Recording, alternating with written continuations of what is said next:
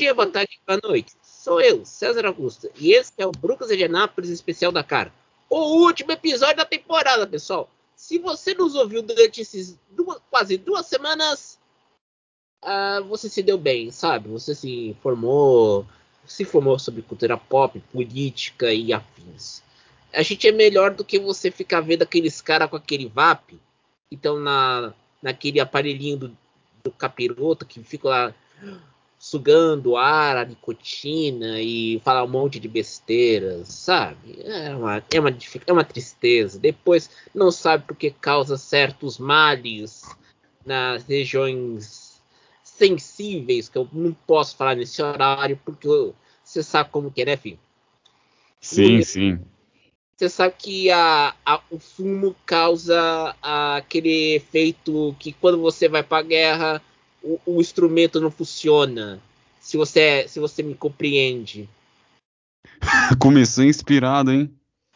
É, é, filho, eu tava vendo a Sky News hoje, a Sky News britânica, noticiário britânico, e eu vi uma entrevista do, do, do conselheiro-chefe de segurança cibernética da Ucrânia. Porque, para quem não sabe, a Ucrânia está se preparando caso os russos invadam de novo a Ucrânia como aconteceu em 41. Ela, ele, está, ele estava se falando uma palavra forte eh, diante do fato do presidente russo não ter muita paciência com os ucranianos. E logo hoje que a Folha de São Paulo publicou uma reportagem sobre o novo bombardeiro russo, porque os russos estão tão sem grana para desenvolver um, estão recachutando um, um velho. E olha que Bem que poderiam contar com a ajuda da Camas. Exatamente. Porque estão recalchutando o velho, um velhozinho lá que só tinha 26 unidades prontas do Tupolev Tu 160, deram uma recachutada em um com a mais moderna aviônica uh, da engenharia russa, porque você sabe como que é, a engenharia russa utiliza poucos recursos por causa do vasto território russo e das vastas sanções ocidentais. Depois desse momento Manhattan Connection, hoje foi o último estágio de Birra para Jeddah. E para nos despedirmos deste, que foi a primeira temporada do Bay no Dakar, vamos começar com os caminhões. Depois assim, seja o russo ucraniano. Bom, não precisa ser ser expert para saber o que, que deu nos caminhões, né? É que só queria saber quem que foi o vencedor entre a, entre a dupla da Kamaz. Sabe quem venceu? quem? Dmitry Sotnikov, com 41 horas, 37 minutos e 34 segundos. uma diferença de uma diferença de 9 minutos e 58 segundos para Eduard Nikolaev. É, o Putin, chama esses caras para dirigir aqueles caminhõezinhos militares que você vai colocar lá na Crimeia, passando aquela, aquela ponte aquela ponte móvel entre a Rússia continental e a, e a Crimeia, que dá uma, encrenca, uma encrencadinha no mar de Azov. Você conhece o mar de Azov, Lurinha? Não, eu, o que eu conheço ali naquela região, Mar Negro. Não, é que tem um. Agora que a Rússia anexou a Crimeia, tem um marzinho lá que agora tem, uns, tem umas coisas ucranianas, que é o Mar de Azov, que tem os portos ucranianos, mas está sendo bem guardadinho por Moscou. e me... por motivos bem óbvios. Exatamente. Depois vamos para as bikes, meu caro Murrinha. E a vitória Sunderland pela Gascas. Segunda vitória do. Segunda, segundo título do Sunderland primeiro para Gascas, e ele disse que ficou mais feliz agora pelo segundo título do que na primeira vez que ele conquistou o Dakar, por causa dos problemas que ele teve durante a, as especiais dessa semana, e ele conseguiu manter uma liderança de 3 minutos e 26 segundos em cima do Pablo Quitanidia, César, eu vou te mandar real, ele não tá feliz por isso. Ele tá feliz porque o, cara ser bicampeão de um rally tão difícil quanto o Dakar, isso daí deixa qualquer um feliz, né? Ah, sim. Mas qual é o motivo real que você queria dizer sobre Sandra ter declarado que foi melhor conquistar a segunda do que conquistar a primeira? Ah, ser campeão duas vezes é melhor do que uma só, né? ah, sim, é verdade, é verdade. O, e o ranking geral foi Matias Alckner em terceiro, Adria Van Beveren em quarto, Juan Barreda Borti em quinto, José Ignacio Conero Florimo em sexto, Rick Brabeck em sétimo, Andrew Short em oitavo, Mason Klein em segundo e Toby Price em décimo. Sendo que o Van Bever, sendo que o Matthias Alkner é o primeiro piloto de fábrica da, da KTM da, que está entre os dez primeiros. O, o, segundo e último é o Toby Price, que eu acho que, eu acho que entre nós é a, decep é a decepção desse Dakar, né? Olha, eu não diria decepção, né? É o que eles teve aí vários problemas no decorrer e esses problemas são previsíveis, né? Uhum. Num rally como o Dakar, da, diante da dificuldade que ele tem, é de se apostar que esse tipo de coisa aconteça, né? Podia acontecer com qualquer um. Exatamente. Nos carros, o ranking dos carros, nenhuma surpresa, a já até comentou isso ontem. Nasser Tia ganhou nos carros pela Toyota. O segundo lugar de Sebastian Webb pela Bahrain Raid Extreme, que, que é o Pro Drive. Yazid Raj da Toyota, da Overdrive Toyota. O quarto colocado é o Orlando Terranova e o Daniel Oliveiras da ba outro protótipo da Pro Drive. Gene DeVilliers da Toyota Gazoo Racing ganhou em, em quinto. Jacob Przygonski da, da equipe da Mini, aliás, a equipe da Mini tá, muito apagada o, do. Não lembrava em nada o desempenho que eles tiveram ano passado. Não, tava muito apagada. Ah, e olha que não ganhou nenhuma especial essa equipe da Mini. Não ganhou nenhuma especial. Continuo, vou continuando com, a, com os resultados o Matheus Serradori da SRT, SRT Racing em, em sétimo, Sebastiano Halpern em oitavo, e aí entra a surpresa. Primeiro rally, nono lugar para Matias Ekstrom. E o Vladimir Vasiliev está em décimo lugar. Matias Ekstrom em nono lugar, no primeiro Antes de mais nada, antes de mais nada, como ficou a posição dos Audis aí, além do Ekstrom? Que ele foi o mais bem colocado, né? Exato. O Sans está, foi 12 segundo. E agora vamos achar aqui o, a, a criança do, do Peter Hansel. E que o Peter Hansel venceu, venceu o especial, né? Né? Deixa eu ver aqui, caramba. Puta, tá lá no, no, na rabeira, meu Deus do céu. Ah, 59. Olha, para uma equipe que passou o que passou, que passou ao longo né? de todo o Dakar, chegar onde chegaram num primeiro ano, bom, não. Claro que deve se criticar algumas coisas mais técnicas, mas de resto, para mim, foi uma boa participação da Audi. Primeiro anista, tá de bom tamanho. Tá de bom tamanho. E, tá, e chegou. E quando a gente comentou no primeiro episódio do Rinha, o Carlos Sanz dizia que a Audi foi penalizada pelo regulamento desse ano. Então é muita coisa num, num ano e para outro também. Então é, é uma mudança enorme, vamos dizer assim. Agora, indo para os UTVs, e aí Brasil brasileiro. Austin Jones e Gustavo Gujamin vencem nos UTVs pela equipe de fábrica da Canan. Representaram e bem aí as cores da bandeira brasileira, o Gustavo Gugelmin, bem como o Mike Justo e o Rodrigo Lupe, que finalizaram em sexto na categoria. Exatamente. Então, e, e tem que lembrar, no caso do Rodrigo Lupe, era a primeira, é o primeiro, é o primeiro Dakar que eles fizeram. Então, muitos que temos aqui aplaudir Rodrigo Lupe, o Austin Jones e o Gustavo Gujamin. Acho que no quadriciclo, a gente tem que ver isso agora. O Marcelo Medeiros está em, sexto lugar. E E a gente tem que lembrar que ele foi um dos poucos que terminaram o rally completo. Meu, isso é, é extremamente tá. fantástico, velho. Não tem Já que falar. Volto.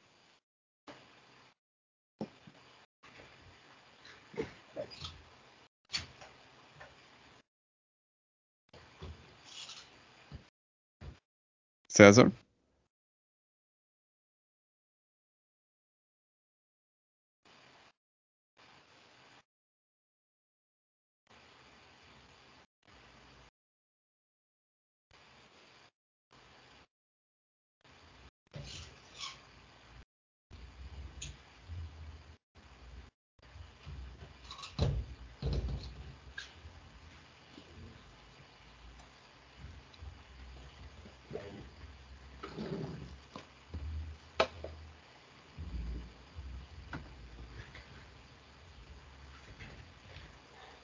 Desculpem a minha ausência que desculpe pela minha ausência, eu tive que pegar o minha, o meu, minha comida, sabe? É, o escritório fica perto da cozinha, não, não, tinha muito o que fazer, mas. É o que, que você falou, Lurinha? O Marcelo Medeiros de sexto, porque tem que lembrar, dos quadriciclos, apenas sete terminaram o Dakar completo. Teve muita saída. E quem venceu foi o Alejandro, o Alexander Giroud Giroud, vamos dizer assim. Sim, sim, eu tinha comentado, né, que a participação do Medeiros é de se tirar o chapéu. E suponho que por você, por você ser uma pessoa muito bem educada, você não vai mastigar enquanto fala, né? Não, não eu vou deixar para comer depois. Olha só. Eu vou deixar para comer depois. É lanche, é um pão com duas carnes. Vou deixar para comer Boa. depois. Eu vou deixar para comer depois que eu tô, tô gravando. Eu já fiz muito isso de comer e gravar ao mesmo tempo, mas você sabe como é? Quando o outro fala mais alto, longo, que nem o Fidel Castro, eu comia, eu depois, eu ouvia depois, eu falava, né? Eu já fiz, já fiz muito isso. Eu assumo aqui. Já fiz isso mesmo. Mas, é, após esse Dakar, é, Lurinha, o que a de. Acho que a destaque vai ser a Audi, por causa do. Pelo, pelo pioneirismo de colocar um carro totalmente elétrico num cenário inóspito e que nunca foi testado, porque tem que lembrar. O Stream E é uma corrida de 60, 60 minutos. Agora, um Rally Cross Country com um carro elétrico nunca foi tentado isso. E o carro aguentou bem, né? César, vou te mandar o papo reto. Eu, assim, a ideia da Audi para mim foi bem clara. É fazer um carro de longa duração, justamente visando outras competições, uhum. tais como o Extreme E. Extreme uhum. E, melhor dizendo, né? Vamos falar na língua local. Mas o grande lance é o seguinte: é, dá, dá pra gente bater um palpite aqui de que a longo prazo, longo prazo não, né, médio, sendo bem otimista, a gente possa ver aí um Audi no WRC, um Audi elétrico. Ou seja, a Audi pode, a médio prazo, buscar um sucessor, uma versão elétrica do, do Audi 4.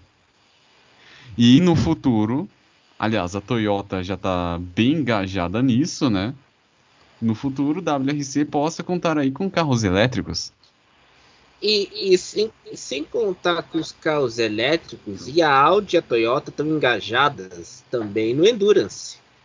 A Audi com o Hypercar, que já está que tá desenvolvendo com, acho que a unidade de, de, motor elétrico vai ser a mesma da Porsche, mas a Toyota já está com o carro pronto para o Hypercar. E Sim, sim. E quem, quem. Eu não duvido que essa tecnologia no futuro venha pintar no WRC. Aliás, eu acho que a, a Toyota aí, dentro de uns 3, 4 anos, no máximo, venha colocar um carro elétrico, quem sabe mesmo um Yaris, no WRC. É, tem que lembrar, a Toyota e a Volkswagen não assinaram o termo de compromisso durante a COP26 para ter a sua frota totalmente elétrica. os dois grupos não assinaram esse termo de compromisso, que foi assinado entre outras montadoras como a Chevrolet e a Hyundai. No caso da Hyundai, a Hyundai só disputa competições onde os carros vendem pra caramba. Isso quer dizer, o TCR ou o DRAB-RC. Não disputa Endurance ou Fórmula. E nesse carro da Hyundai, a Hyundai já está desenvolvendo um carro híbrido para o WRC. Que, aliás, nesse, nessa, nesse ano é a primeira temporada que teremos carros híbridos né, no WRC. E a Hyundai já deixou claro, vai desenvolver um elétrico para o WRC, porque ela já acabou com a divisão de motores a combustão eles já congelaram o desenvolvimento de motores a combustão e vão desenvolver motores elétricos. Mas eu vou e... te falar uma coisa. Se a Hyundai quiser ser alguma montadora forte no automobilismo, vai ter que comer muito arroz e feijão. Não, mas aí que tá. A Hyundai, você sabe qual, você sabe qual foi o primeiro ano de fundação da Hyundai? Qual? 1971. Pr primeiro ano primeira fundação da Hyundai. A Hyundai começou, como várias montadoras asiáticas, é, fabricando sob licença carros japoneses.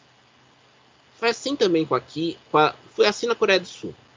O primeiro carro dela, propriamente dito, foi o Pony em 74. E, o Pony, e aí entra a, e o Pony era montado de várias peças. Os motores, por exemplo, eram montados nos motores da Morris Garage britânica. Eles importavam as peças da, da Morris para montar seus próprios para montar motor. A Hyundai montou seu primeiro motor propriamente 100% sul-coreano em 91. Só em 91. Só em 91. Tanto que agora a Hyundai está tá, tá tirando atraso nos carros elétricos. E, e depois também a, aquela contratação do, do, do design da Audi em 2006, que agora que mudou os carros da Hyundai, os, os designs que era. Eh, burrinha não pegou essa época.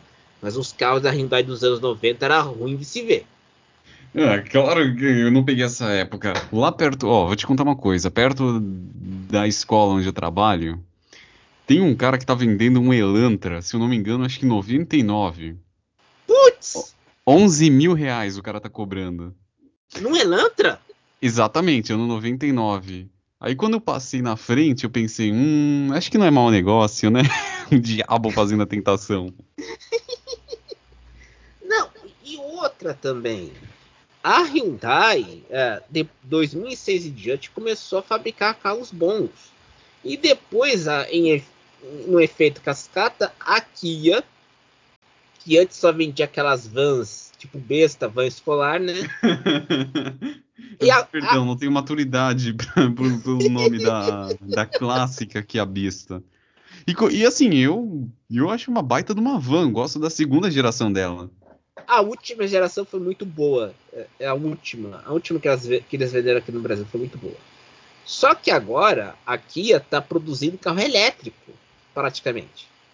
E você, não sei se o Lurinha viu, mas você viu esse novo EV6 da Kia? Sim, o carro é lindo. Carro bonito. Agora no mercado brasileiro lançaram o Stonic, que é um híbrido leve. Que eu tenho que explicar. Esse carro, o, o, motor a combustão está conectado a um motor elétrico que não depende de você carregar na tomada. Tomada de casa, não depende disso. Quando o motor combustão é, recarrega a energia do motor, do motor elétrico, com as freadas, energia cinética e tal, esse carro anda bem e economiza. Ele faz 13 km por um litro de combustível. Aí quando, aí quando, quando o motor elétrico está 100% carregado, ele desliga os dois motores, um motor a combustão e entra a funcionar para economizar combustível, que é o, é o conceito do híbrido leve. Tem o híbrido plug-in e o, e o 100% elétrico, que ambos dependem da tomada você recarregar a bateria para depois andar alternando motor a combustão, motor elétrico ou 100% elétrico. Então, e olha que a Kia antes fazia uns carros feios, carro feio para burro, tipo ótima de 2004, o carrinho feio. Que de ótimo não tinha nada, né? Exatamente. Só mudou em 2013. Quando começou a ser quando começou a vender muito nos Estados Unidos. O carro ficou bonito, cara. O carro ficou bonito. Mas depois, e aí entra o seguinte: a Hyundai, o grupo Hyundai comprou a Kia, acho que nos anos 2000, e a, criou a marca de luxo Genesis, que tem aquele carro, o G90, que é um carro que nem vem para o Brasil, nem ferrando. Não confundir com a banda do Phil Collins, hein? Ah, não confunda, filho, não confunda. Mas uma coisa é certa, se o Genesis era muito bonito, você era um amante fácil desse carro. Espero que tenham entendido a piada que eu fiz, hein?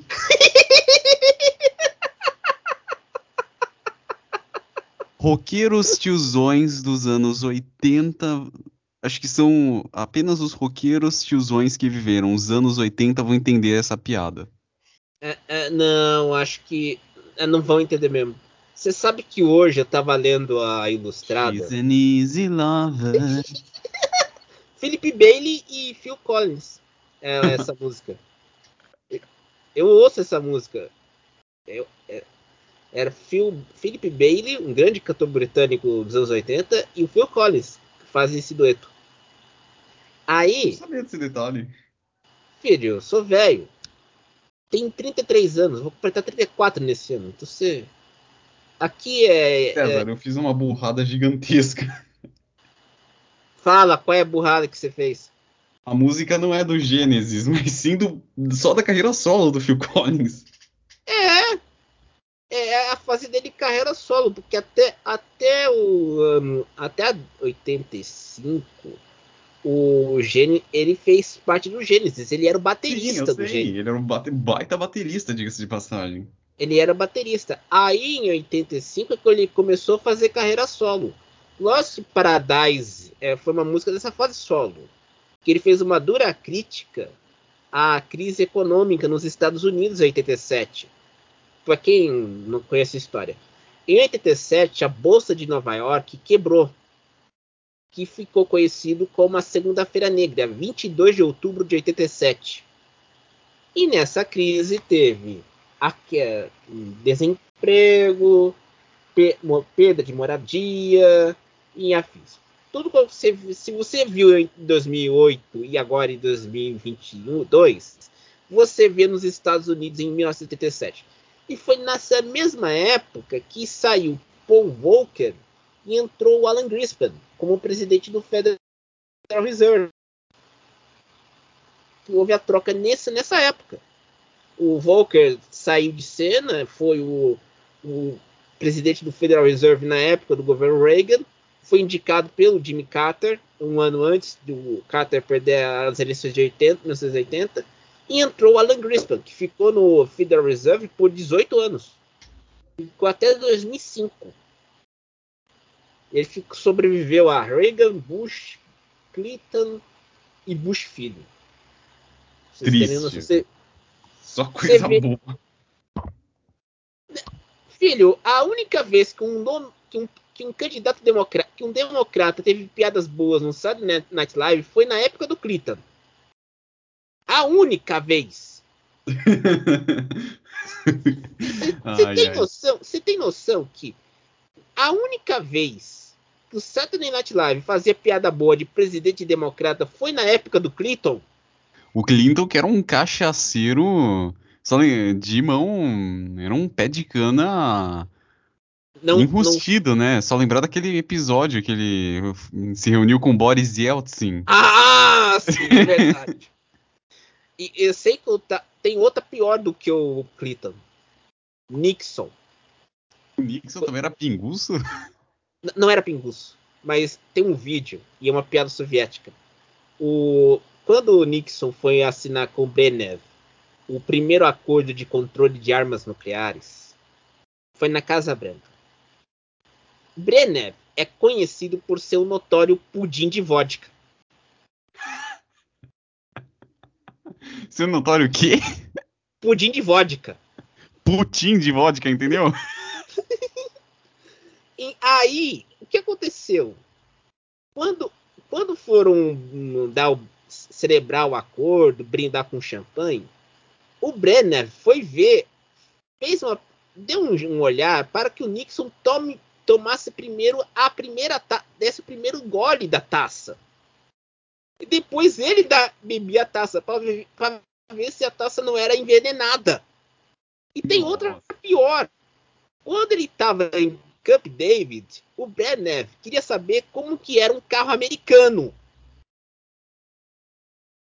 É pior do que o Yeltsin, que foi encontrado em condições precárias nas ruas de Washington anos depois. ai, ai. Bom, depois desses momentos de, de piadas políticas e principalmente com Phil Collins, eu acho melhor viver um outro dia no paraíso. Another Day in Paradise, crítica à crise imobiliária americana, 1987. E, aliás, eu vi a música, eu vi o clipe dessa música. É muito bonito. Phil Collins em sua fase política. Na mesma fase que o Bruce Springsteen lançando Born in USA. Quando você tinha Glory Days. Um, eu não vou lembrar as outras músicas. Mas quando você tinha lá Born in USA Born. Eu sei que foi uma música que o Reagan até, até não entendia a música. E pensou que era uma música festiva. Depois se tocou que era uma crítica à guerra do Vietnã. E. Dance in the Dark, que eu lembrei agora, aquele clipe maravilhoso. E Glory Days, quando seu Bruce Springsteen, o The Boss jogando beisebol. É a vida. Depois desse momento que a gente falou de piadas político-culturais, que você, jovem, de 20 e poucos anos, como do Rinha, vai levar muito tempo para aprender e ainda por cima aprender sobre carros sul-coreanos. Encerramos aqui a primeira temporada do BQ do Bai no Dakar 2022. Mas lembrando, lembrando, semana que vem a gente vai voltar no, no nosso molde tradicional, né? Semanal e com as novidades da semana que passou do automobilismo. Exatamente. E a gente já tem a, a, o Rally de Monte Carlo e temos as 24 horas de Daytona. E então, as mil milhas nós... do Brasil, né? Que eu vou estar lá fazendo a cobertura com high speed. Ah, com certeza. Aliás, você já vai voltar no high speed na semana que vem com a área de escape, né? A área de box, mas o foco principal vai ser as mil milhas. Ah, sim. Então, meus amigos, Bom dia, boa tarde, boa noite. Obrigado por ter nos aturado e até mais. Até mais.